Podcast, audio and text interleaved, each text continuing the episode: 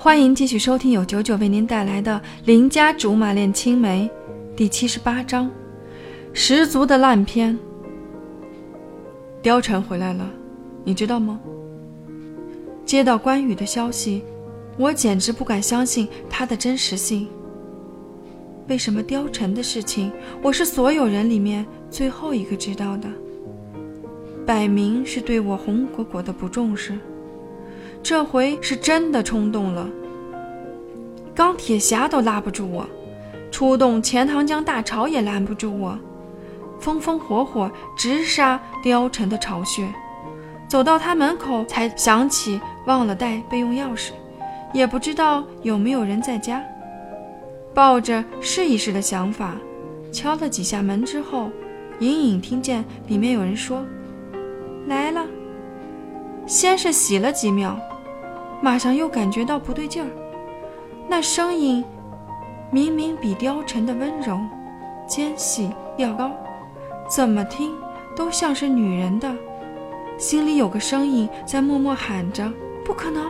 除了我以及随意编排我八卦的某阿姨，还没有别的第二十三对染色体是某某的生物出现过。”平息以待，门被打开的刹那。真想戳瞎自己的狗眼。一头长卷发，皮肤白皙，身材高挑，打扮得体，目测三围赶超名模的女人，在门里握着把手，满脸疑惑：“请问你找谁？”敲错门了。不暇思索的说完：“一定是敲错了，一定是。”美女对我的反应极为不解。戳在原地望着我，我也很不解啊。抬头瞧瞧门牌，没瞧错啊。楼栋也没走错，那到底是什么情况？美女正要关门，我赶紧开口道：“貂蝉在吗？”哦，原来是找小陈啊。美女恍然大悟，笑得春暖花开，我却满是想哭的心情。小陈是随随便便叫的吗？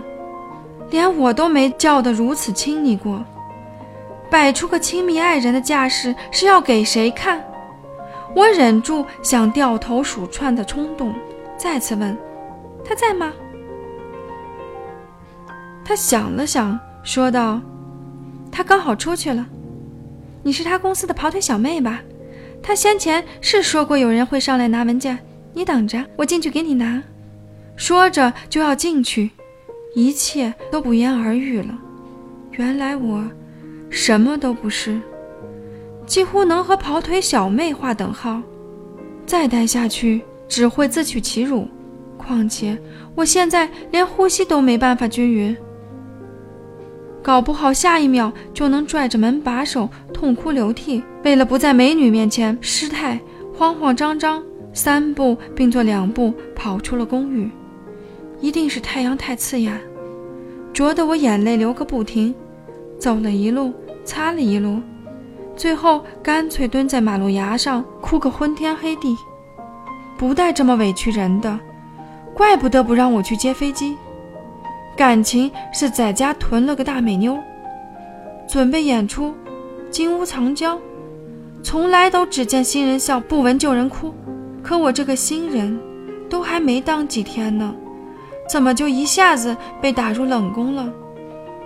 死貂蝉，好歹给个预告啊！你都没说要唱什么大戏，怎么就知道我一定会想看呢？烂片，十足的烂片！你看，是不是报纸上那个女的？好像是哎。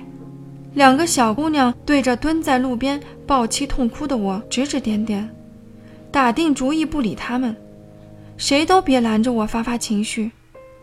又嚎了几声，其中一个忽然问：“怎么老是在哭啊？电视上哭哭也就算了，现实里还哭？